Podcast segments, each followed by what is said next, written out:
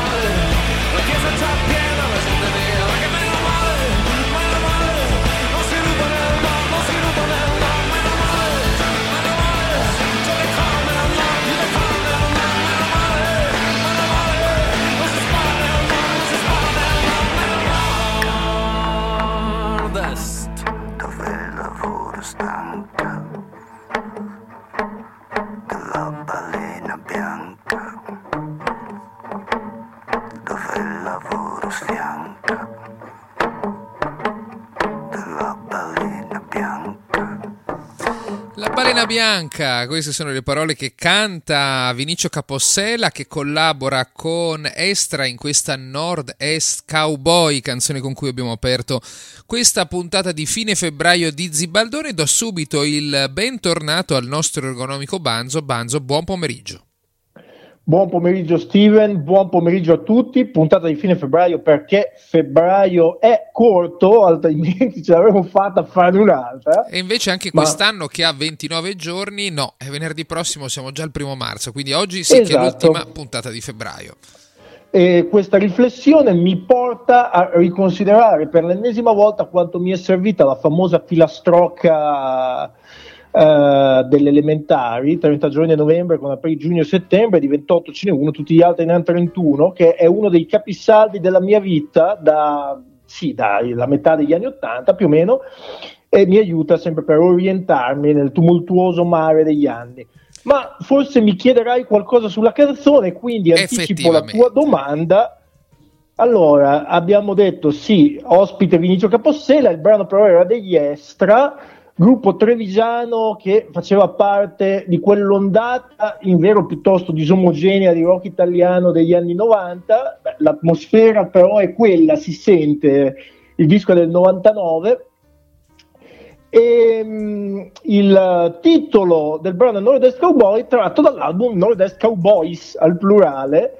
Ehm, è importante come riferimento perché gli esteri erano trevigiani e quindi descrivevano, sono trevigiani, e descrivevano questa realtà quindi dall'interno e va detto che forse purtroppo l'arrangiamento in questo caso penalizza un po' il testo che è molto valido e vi consiglio di andare a leggerlo magari ascoltando la canzone per apprezzarlo meglio perché eh, unisce vari spunti fra descrizioni di dettagli geografici tipici del nord-est come la nebbia, la metafora della balena bianca, alcune situazioni presentate ad esempio il sindaco che cerca di tenere la situazione sotto controllo, un funerale verso la fine, e sono tutti spunti accennati che però si uniscono in un insieme molto coerente che è una critica abbastanza sferzante dell'autoproclamata superiorità del nord-est, ecco, eh, e viene proprio dall'interno di quelle coordinate geografiche. Eh sì, e si collega ovviamente al tema della puntata di quest'oggi, eh, la riforma Calderoli, ovvero la secessione dei ricchi. Contro la secessione dei ricchi, autonomia regionale e unità nazionale è infatti anche il titolo del libro di Gianfranco Viesti, eh, professore di economia applicata all'Università di Bari, grande esperto di economia ma anche di divari regionali. Un libro uscito lo scorso anno per i tipi di La Terza. Con Gianfranco Viesti ne parleremo tra poco perché è l'ospite di questa puntata. Riforma Calderoli che come sapete è passata già al Senato, molto probabilmente, almeno da quanto sembra, passerà anche alla Camera. Ecco, se ne parla poco, non se ne parla molto, tema che non appassiona i più, ma che ha eh, tantissime conseguenze, avrà un impatto notevole sul sistema Italia e anche sui divari regionali. E appunto di questo vogliamo parlare. E prima di passare la parola a Gianfranco Viesti, mandiamo anche in onda un altro brano che dal nord-est ci porta al sud, però in realtà, come sentirete dalla lingua in cui canta quest'artista, Eleonora Bordonaro, si unisce il nord e il sud perché lei canta nel dialetto gallo-italico di San Fratello, eh, che eh, in realtà è anche detto il lombardo di Sicilia, perché è composto da frammenti di varie parlate dell'Italia settentrionale. Eh, quindi insomma una lingua molto particolare forse po- poco conosciuta. Eh, Eleonora Bordonaro è un'artista molto brava. Questo brano Yermani May, eh, che insomma tradotto eh, si può dire, no, credo che si capisce, no Banzo? Tu lo, lo capisci? Potrebbe essere fratelli miei? Beh, animale animale invece da quanto mi, mi dicono dal comunicato stampa, però... Benissimo, guarda, abbiamo, abbiamo provato questo a, a riprova della spontaneità che caratterizza il nostro programma. eh. Ecco, comunque insomma, questo brano anticipa l'album Roda di Eleonora Bordonaro che uscirà nel mese di marzo. E a proposito di nuovi dischi, non ho detto prima che anche gli Estra stanno per tornare sicuramente nel corso del 2024 con un nuovo album che credo sarà intitolato Gli anni 20 che sarebbe il loro ritorno sulle scene mh, dopo 23 anni a livello discografico, perché l'ultimo album risale al 2001. E beh, allora adesso andiamo a ascoltarci però questo nuovo brano di Eleonora Bordonaro, eh, Yermani May, eccola qui. San Fradea.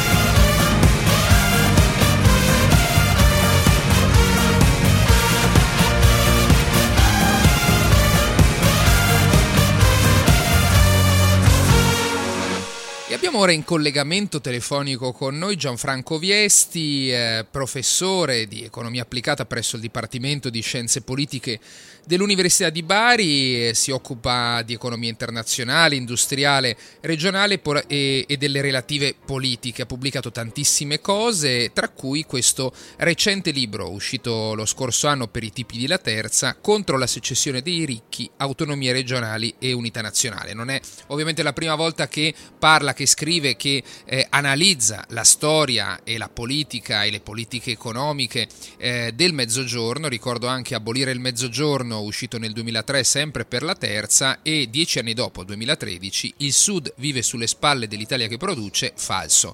Anche questo per la terza. Eh, buon pomeriggio innanzitutto Gianfranco, grazie di accompagnarci qui a Zibaldone.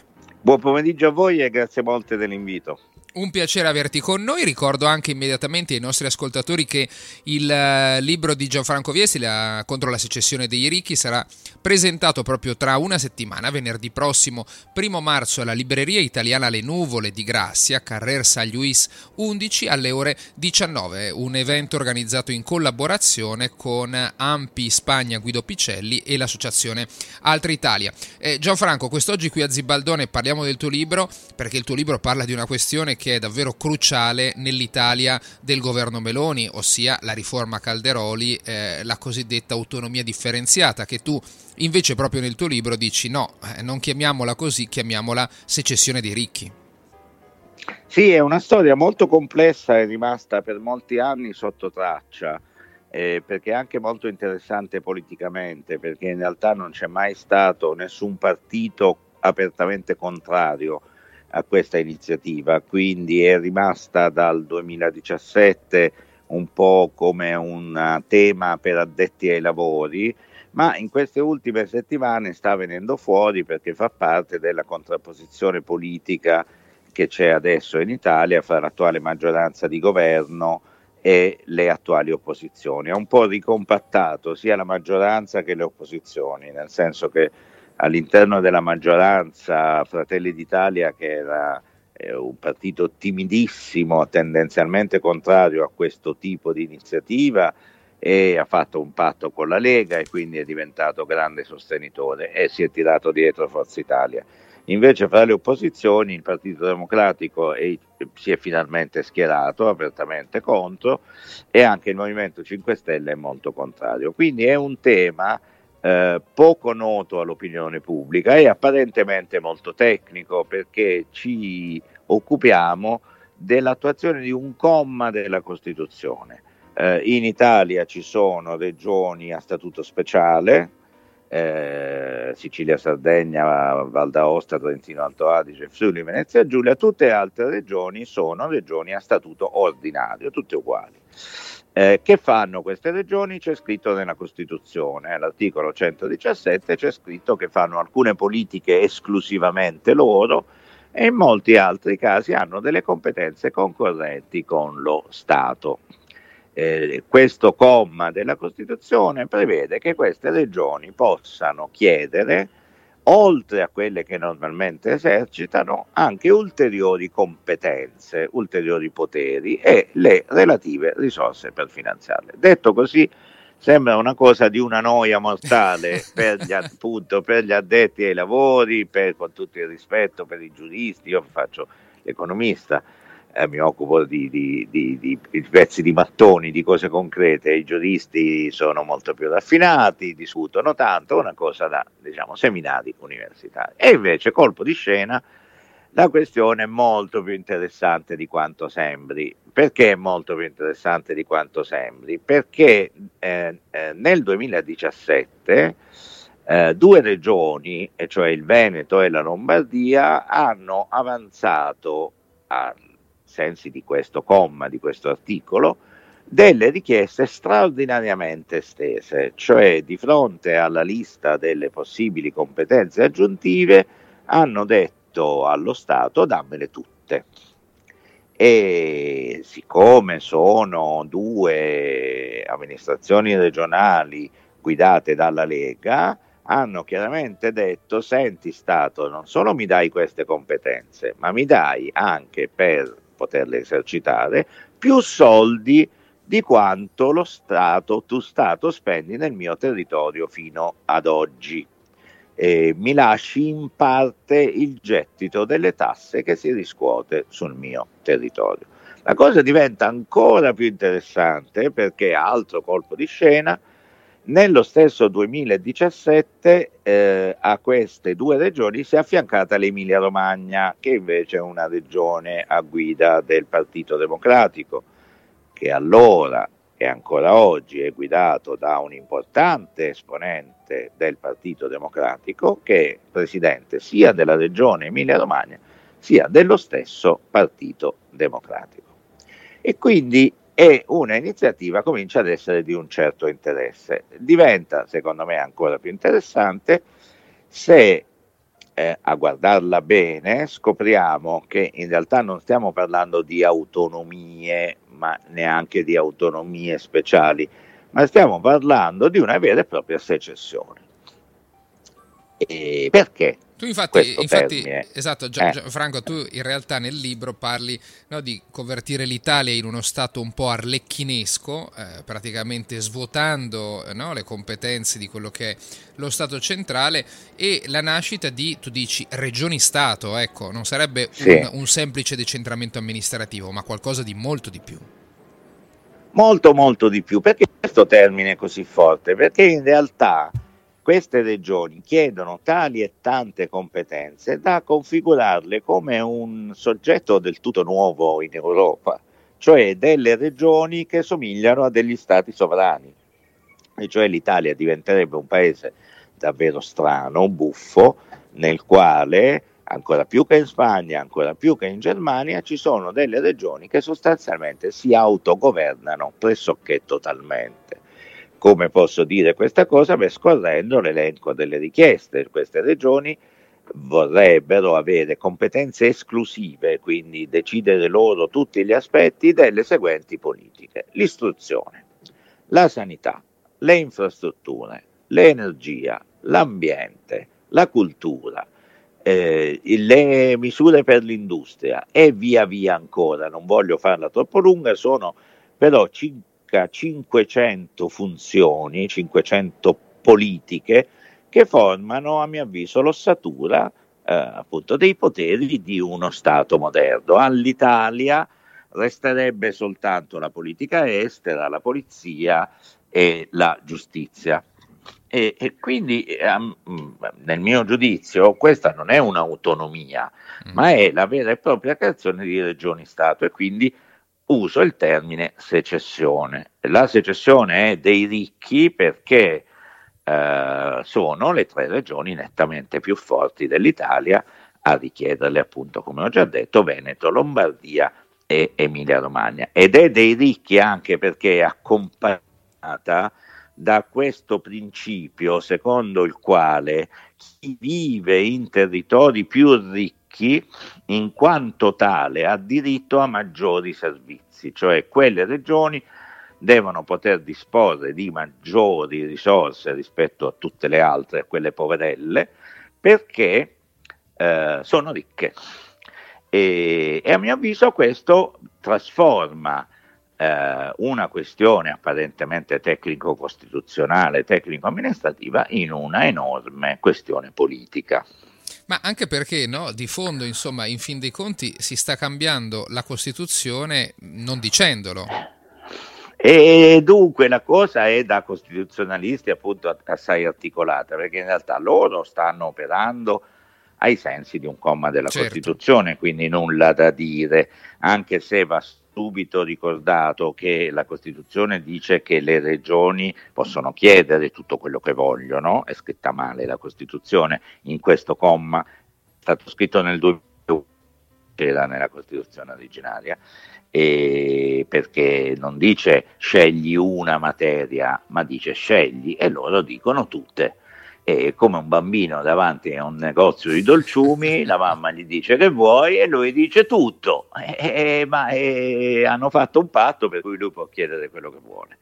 Naturalmente la cosa è, è- è costituzionalmente intricata perché se dovessero davvero, cosa che non mi auguro, avere tutte queste competenze, cambierebbe quell'altro articolo della Costituzione, cioè quello che dice che queste materie Eh, di certo. norma sono materie in cui anche lo Stato ci mette il naso e siccome parliamo di istruzione e sanità eh, in primo luogo, ma poi anche di energia e infrastrutture, eh, si capisce che la questione non è di lana caprina, ma è una questione sostanziale di politica.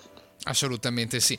Eh, ascolta, dall'altra, insomma, abbiamo letto no, sui giornali, ascoltato in tv e nelle radio eh, la versione che diciamo dà non solo Calderoli, ma eh, insomma la Lega, il governo, dicendo no, ma in realtà questa riforma farà solo del bene all'Italia perché lo Stato centrale eh, fa le cose, ne fa poche, le fa male e in più noi insomma ci avviciniamo ai cittadini, ecco, gestendo le cose in ambito regionale. Ecco, tu come rispondi a, questa, a, queste, a queste affermazioni? Con una raffica di obiezioni che vado a elencare velocemente, premettendo che io non sono affatto centralista. Cioè, io credo che nei paesi europei sia opportuno per governare al meglio le società in cui viviamo nell'interesse dei cittadini avere un potere articolato, avere un pot- poteri anche molto decentrati, sia verso le regioni, sia soprattutto verso i comuni e quindi non sono affatto nostalgico dello Stato italiano prima della Costituzione, dello Stato liberale fascista, in cui pochi a Roma decidevano tutto ogni pezzo d'Italia. Penso che sia molto meglio un potere articolato. E, però questo deve essere ragionevole, e non deve essere una richiesta così estesa e francamente un po' assurda. Perché? Beh, in primo luogo perché dove è scritto che portare queste competenze alle regioni farà migliorare i servizi pubblici? Beh, da nessuna parte è un atto di fede. Eh, questo non lo dico solo io, lo dice per esempio la Banca d'Italia. La Banca d'Italia si chiede: ma scusate, regioni, voi volete tutti questi poteri, ma perché li volete? Perché pensate che voi li esercitereste meglio? Può darsi, ma non è scritto da nessuna parte. Tra l'altro, in molte di queste politiche, a cominciare dalle infrastrutture, ma anche la stessa sanità, sono politiche che hanno delle componenti di sistema nazionale molto forte. Eh, non, non si può frammentare il sistema ferroviario regione per regione, il sistema ferroviario va visto come un insieme di reti che corrono lungo tutto il paese, non si può fare un pezzettino alla volta. Eh, nella sanità abbiamo avuto l'esempio del Covid clamoroso nel quale eh, che ci ha ricordato che se è bene, è probabilmente giusto che ciascuna regione si organizzi, organizzi i servizi un po' come meglio crede, eh, avere un coordinamento nazionale è indispensabile. I vaccini li abbiamo comprati tutti insieme in Europa e li abbiamo distribuiti in Italia attraverso un sistema nazionale è stato mille volte meglio. E non ci dimentichiamo mai che l'assessore regionale alla sanità della Lombardia, che era Letizia Moratti, sosteneva la tesi che siccome i lombardi sono più ricchi avevano diritto ad avere i vaccini prima Eh degli altri, eh, perché quando si comincia a differenziare si sa dove si comincia e non si sa dove si finisce. Quindi perché queste competenze, eh, perché, perché sarebbero esercitate meglio, non è detto da nessuna parte, ci sono molti dubbi che sia così, naturalmente essendo 500 funzioni, cioè un elenco sterminato, può darsi che in qualche caso sia così, ma certamente non in tutte. E dunque per gli stessi cittadini di quelle regioni non è affatto detto che le cose migliorerebbero. Perché dovrebbe migliorare l'istruzione dei miei figli se il preside della mia scuola lo sceglie l'assessore regionale al posto di un concorso nazionale? Mm. Ma a me risulta un mistero.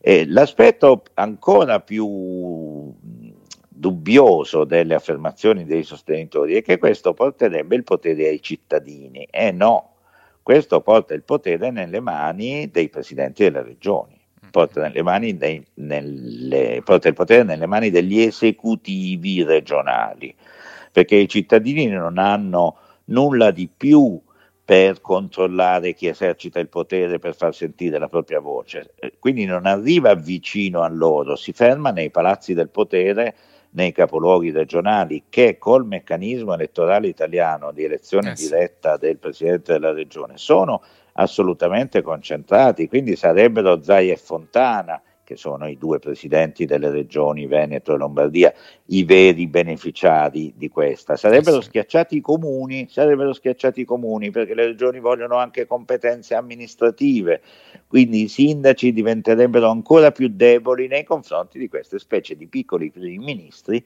che sarebbero i presidenti delle regioni. Quindi in quelle dichiarazioni che lei citava ci sono eh, grossi dubbi. Mm, no- non è un caso che sia così difficile discutere con i sostenitori di queste proposte.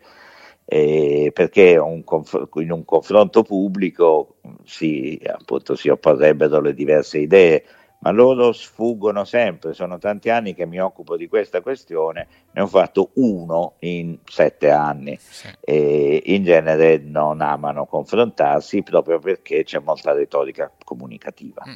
E un'altra questione di fondo, insomma, che, che è comparsa in questi dibattiti, che è vero appassionano poco, però insomma mi auguro che prossimamente appassionino un po' di più, perché appunto qui ne va, eh, ci sono tante conseguenze. È quello dei cosiddetti LEP, no? formula acronimo che sta per livelli eh, essenziali delle prestazioni. Ecco, eh, Calderoli e compagnia dicono: no, beh, noi eh, certo avremmo più autonomia alle regioni, le gestiranno meglio, come dicevamo prima, no? Questa almeno è la loro tesi. Ma attenzione, eh, i divari regionali, la, no, il, la differenza tra nord e sud non aumenteranno perché da un lato anche il sud si darà una mossa con tutte le competenze che potrà prendere, la Campania, la Sicilia, eccetera, questo dicono, e dall'altra comunque noi garantiamo che ci siano comunque dei minimi servizi da parte dello Stato con questi LEP, con questi livelli essenziali delle prestazioni. Beh, è vero, insomma, o qui anche qui, insomma, mh, sco- scavando un pochino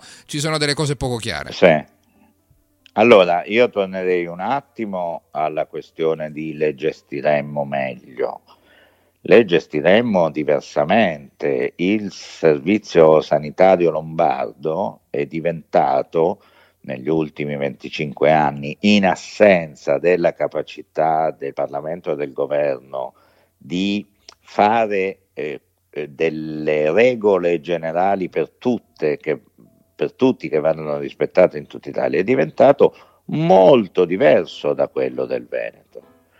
E questo ha comp- comporta che sia un sistema in cui la quota del privato è molto alta, è un sistema molto forte sugli ospedali, soprattutto per eh, le patologie più gravi, ma molto debole sui servizi territoriali. E si è visto con la E pandemia. quindi ch- chiediamoci, in secondo luogo, la regionalizzazione della sanità o dell'istruzione eh, penalizzerebbe molto i cittadini in quanto lavoratori. Perché? Perché significherebbe sostanzialmente la fine del sindacato nazionale in questi ambiti, nel senso che se la contrattualistica diventa regionale, è chiaro che il sindacato deve organizzarsi su basi regionali, ma un sindacato regionale è molto più debole di Eh un sì. sindacato nazionale. L'avvertenza degli insegnanti della Basilicata rischia di non essere, come dire, al cuore del dibattito politico nazionale. E per confondere le acque, perché eh, quelli che io così definisco i miei avversari ideali, e cioè l'attuale governo, il ministro Calderoli, per confondere le acque hanno tirato di mezzo questi LEP, che sono una cosa importantissima, ma in questo ambito del tutto irrilevante. Perché sono importantissima? Perché con questo termine si definisce una cosa nobilissima, e cioè tutti i diritti di cui ogni italiano, indipendentemente da dove vive, in quanto italiano deve godere dalla nascita alla morte. mm? Quindi la nostra Costituzione, che è molto bella, dice che è compito della Repubblica, è compito del Parlamento fissare questi diritti di tutti i cittadini all'istruzione, all'assistenza, alla salute. Ma fissare non significa chiacchiere, significa degli indicatori molto precisi.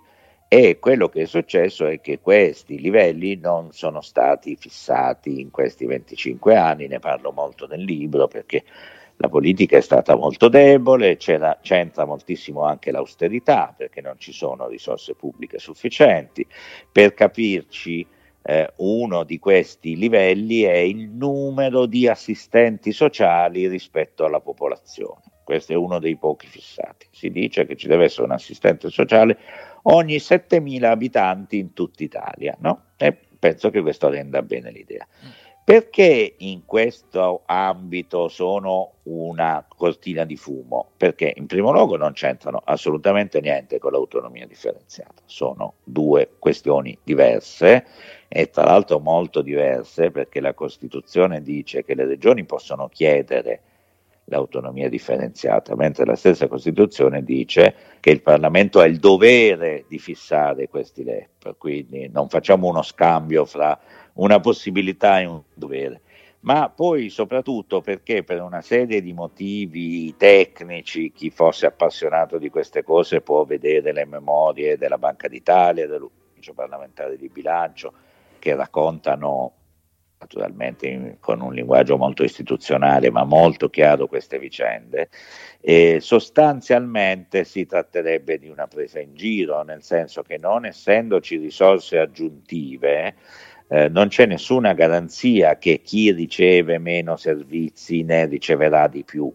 Quindi quello che può succedere, eh, quello che secondo l'ufficio parlamentare di bilancio succederà sostanzialmente, si arriverà a certificare il livello attuale dei servizi, il che sarebbe addirittura una beffa perché adesso i servizi sono diversi, ma almeno ci sono delle norme che dicono dovrebbero essere uguali mentre un domani i servizi sarebbero diversi e ci potrebbero essere delle norme che dicono va bene così, nel senso che per eh, esercitare i servizi e i diritti ci vogliono i servizi e per realizzare i servizi ci vogliono i soldi, Eh, certo. non si sfugge. E, e quindi il tentativo di Calderoli di convincerci addirittura con un triplo salto mortale, con un quadruplo salto mortale, che i leghisti del Veneto e della Lombardia in realtà non vogliono più soldi per loro, ma vogliono dare più soldi alla Calabria perché aumenti i propri servizi, beh, questo tentativo, come dire, è glorioso, gloria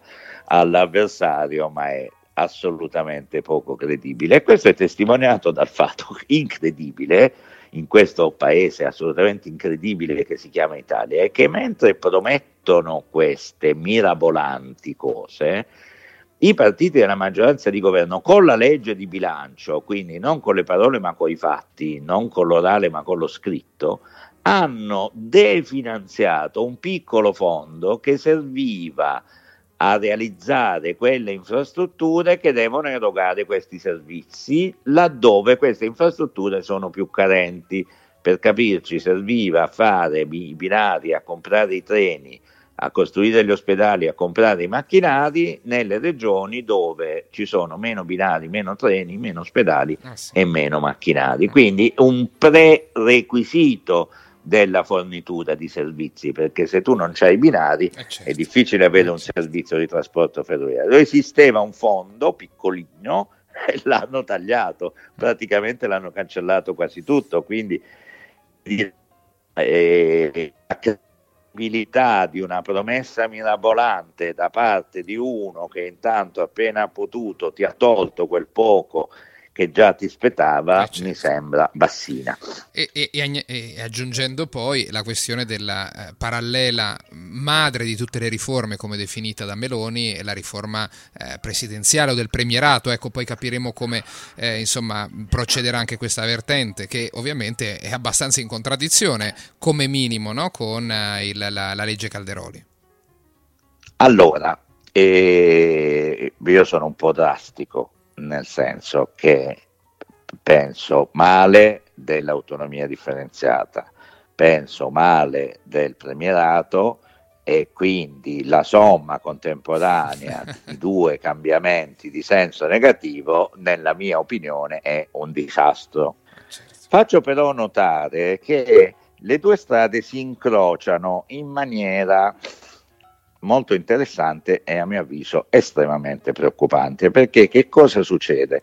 Si avvia questo percorso nel senso che si dice al eh, Parlamento, il Parlamento dice come bisogna procedere per dare questa autonomia differenziata, ma il Parlamento fa Karachiri, nel senso che dice vabbè di questa materia quanti poteri diamo alle regioni, quanti soldi gli diamo, come organizziamo tutti i servizi, il personale dell'ufficio scolastico della Lombardia deve passare alla regione e gli uffici che occupa il contratto di locazione deve essere cambiato e via via via via.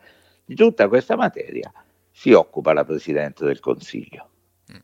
Cioè c'è già il premierato nell'autonomia differenziata, i parlamentari di maggioranza si sono spogliati dal dovere, non solo dal potere, di discutere queste questioni rilevantissime e hanno approvato un testo di legge che dice va bene, tutto que- noi abbiamo votato questo, adesso se la vede la Presidente del Consiglio. Eh, certo. Quindi e, e siamo nel pienissimo dell'attualità politica, ovviamente questi temi dovrebbero essere visti in assoluto, ma devono essere anche interpretati alla luce dell'attualità politica. Quello che è successo, che sta succedendo, è che la Presidente Meloni si è presa tutto il potere in questa Eh, certo. materia, perché ovviamente tiene, come dire, politicamente sotto schiaffo la Lega, nel senso che il potere è suo di andare avanti o meno, però togliere al Parlamento il dovere di discutere se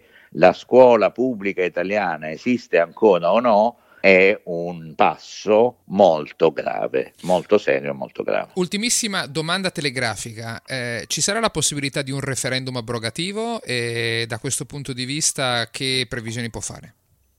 Non c'è la possibilità sostanzialmente perché questa legge attualmente in approvazione in Parlamento è tale che anche se la aboliamo eh, il processo può continuare lo stesso, cioè è un di più. Quindi anche se si raccoglie firme, si vota e si abolisce, intanto loro fanno queste famose intese, non cambia assolutamente niente. Quindi è un referendum inutile e tra l'altro, dato che Calderoli è molto esperto, ha vestito questa legge come un collegato di bilancio e quindi secondo l'attuale normativa non dovrebbe essere oggetto di referendum. Quindi non consiglio proprio di avventurarsi su questa strada perché si rischia di raccogliere le firme e fra un anno o due anni che la Corte Costituzionale poi ti dica che non è ammissibile o comunque se voti non succede niente.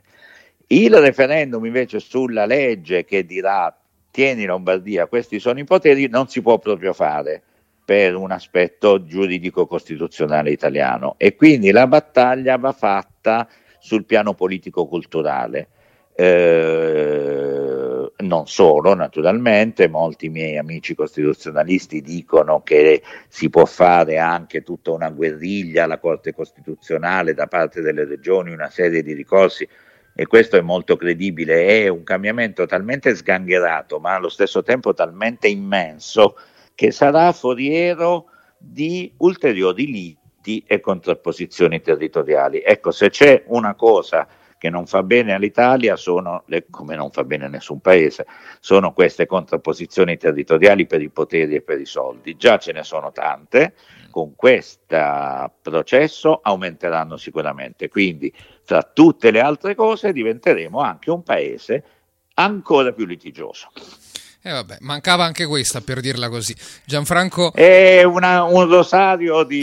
di e, e, e, le assicuro che non, sto, non ho esagerato neanche di una virgola, per questo si scrivono sì, i libri, sì. perché sa, parlando uno può esagerare, e invece scrivendo se esagera poi viene bacchettato e quindi eh, eh, purtroppo è come dire, un frutto dei nostri tempi, un'iniziativa politica assolutamente, assolutamente discutibile. Contro la secessione dei ricchi, autonomia regionale e unità nazionale di Gianfranco Viesti che ci ha accompagnato quest'oggi a Zibaldone. Il libro si presenterà, lo ricordo, la prossima settimana, venerdì 1 marzo alla libreria italiana di Nuvole di Grazia. Gianfranco, grazie davvero di essere stato con noi. Grazie mille, grazie mille, arrivederci.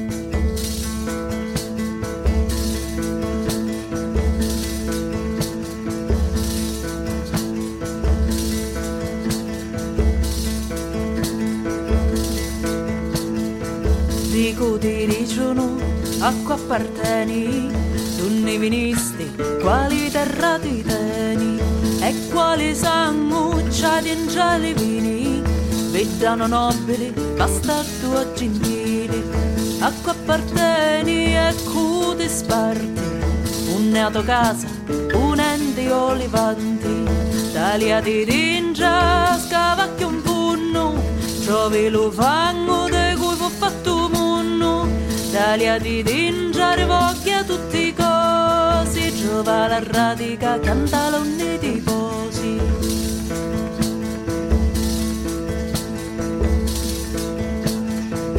un nascisti come valuto nome cui è sta femmina che porta la tua fame se ti cudetta spartero l'urreggiato Cucia che con saluto letto tagliate in bunno e ci valuto nome l'ordine di mando sangue di lugori tagliate in bunno ascuta luto duri con chi che comincio a ricamo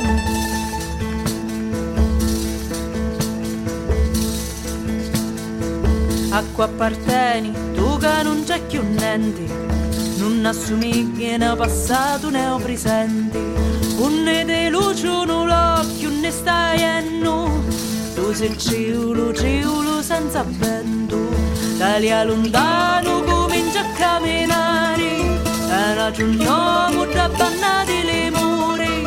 Taglia lontano senza me ti scandi. Mentre cammini cantando con tanzini mentre cammini cantando con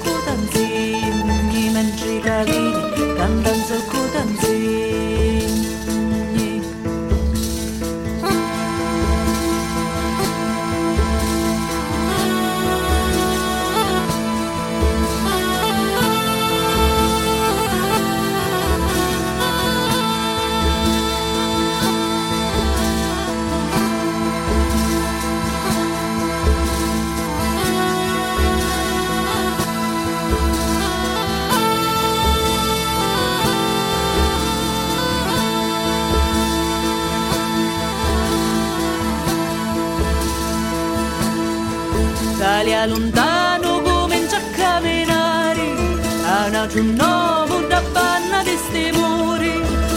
Lontano senza vite scandi mentre cammini cantano socco tanzini mentre cammini cantano socco tanzini mentre cammini cantano socco tanzini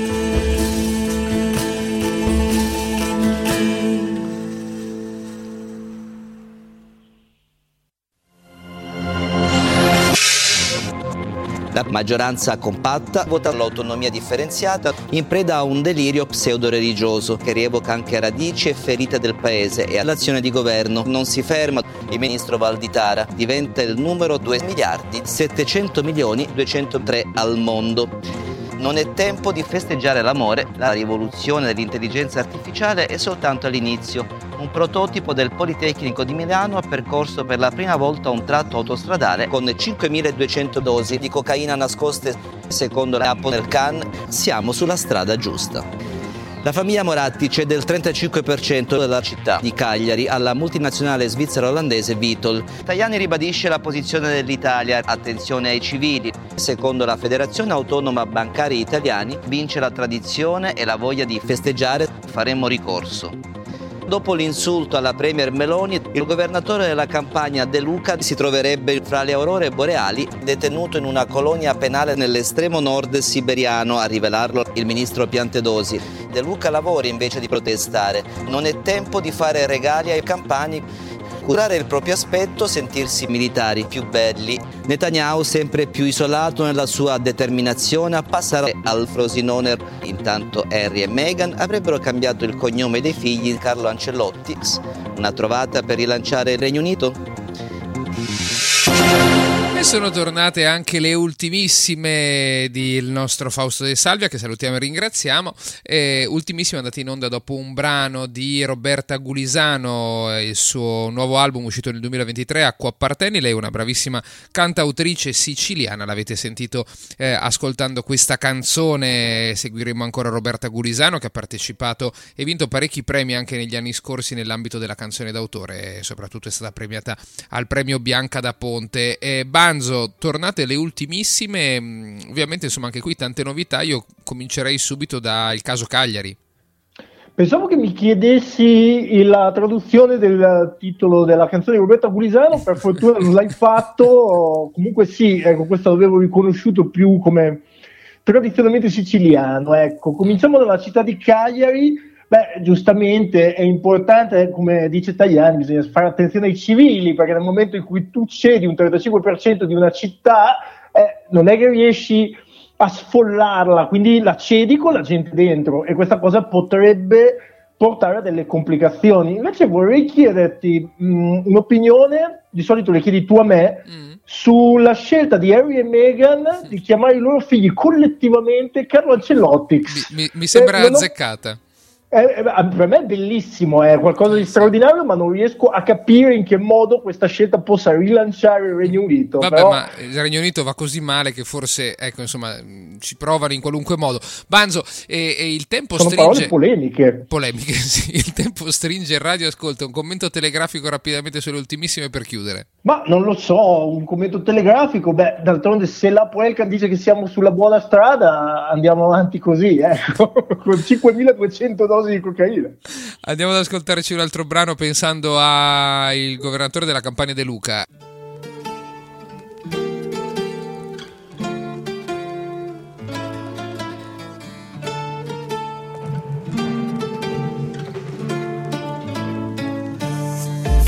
Bancesce da darinda l'albaroso Rende suona me stiva vesto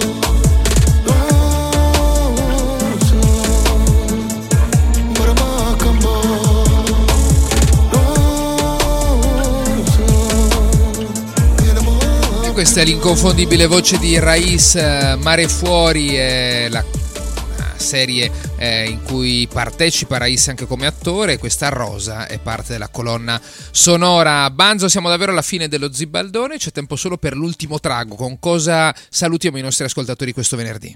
Salutiamo con i Caribbeans Boys, Mica male, un eh. nome leggermente cacofonico. Allora, come sapete, le- l'ultimo trago è un po' una rubrica anche di anniversari. e l'occasione di questa settimana è il compleanno di Riccardo Cocciante, che il 20 febbraio ha compiuto 78 anni. Auguri! E quindi vi proponiamo una bella cover di uno dei cavalli di battaglia di Cocciante, cioè Bella senza anima, interpretata da questi venezuelani Caribbeans Boys. E di solito mi piace, mi piace fare confronti sull'adattamento del testo, ma abbiamo pochissimo tempo e per fortuna non c'è quasi testo, perché i Caribbeans Boys sostanzialmente riducono tutto a due frasi eliminano completamente la storia, la narrazione e si concentrano sulla ritmica con risultati secondo me clamorosi. È un brano che definire trascinante è assolutamente riduttivo. Diciamo che in questo caso il brano italiano viene usato come una tavolozza per un'esplorazione musicale, come era successo anche alcuni mesi fa, mi sembra in luglio, avevamo trasmesso una cover di Toto Cutugno interpretata da Manzanita che si dilettava in eh, flamenchismi chitarristici di, alta, di altissima qualità, abbandonando la canzone di Cutugno. Ecco, in questo caso siamo più o meno da quelle parti e la canzone di Cocciante diventa un pretesto per questo saggio ritmico straordinario. Allora andiamoci ad ascoltare i Caribbeans Boys con questa Beia Sinalma. Noi ci ritroviamo venerdì prossimo.